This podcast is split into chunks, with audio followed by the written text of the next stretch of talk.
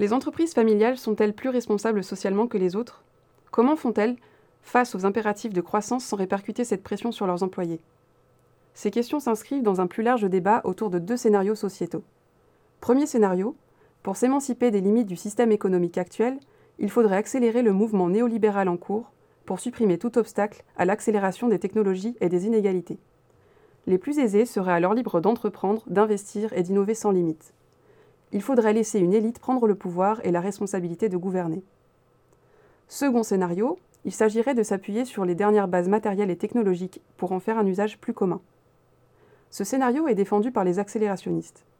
Ils estiment que le principal inconvénient de notre modèle actuel est que nos entreprises pensent trop court terme et ne focalisent pas leurs efforts sur des innovations véritablement disruptives. Un avenir démocratique où chacun pourrait s'émanciper d'un contrôle autoritaire centralisé serait alors possible, mais à deux conditions.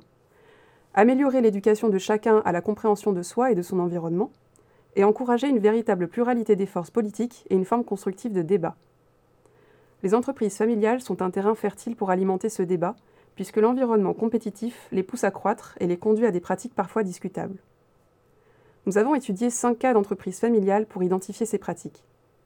La première initiative de changement mise en place par ces entreprises, la modification de leur structure vers du matriciel en créant des regroupements en clusters géographiques et culturels.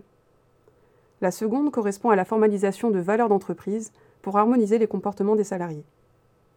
La troisième est une centralisation de l'information et le développement d'un système unique de communication pour l'ensemble des équipes à l'international.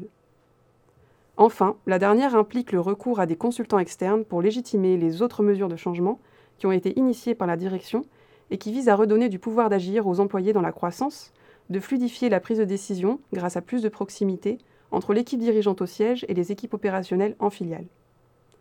Cependant, ces pratiques et mesures sont critiquables elles peuvent constituer une forme de contrôle insidieux. Les motifs officiels d'octroi de pouvoir d'agir et de meilleure coordination des ressources à l'international semblent internalisés par les managers et employés. Le contrôle centralisé s'est simplement déplacé vers les managers de cluster, leaders globaux et tout membre d'équipe. Ils sont désormais connectés les uns aux autres par le nouveau système d'information ERP sophistiqué et panoptique. En d'autres termes, les employés intériorisent la contrainte au niveau individuel et, à l'échelle organisationnelle, les entreprises familiales abandonnent leurs valeurs humanistes face aux exigences du marché. Notre étude éclaire donc un phénomène faussement émancipateur au sein des entreprises familiales en croissance. Dirigeants comme managers déploient des initiatives de changement insuffisamment mûries dans un souci d'urgence. Les entreprises familiales gagneraient sans doute à s'engager dans la réflexion en cours sur l'accélérationnisme.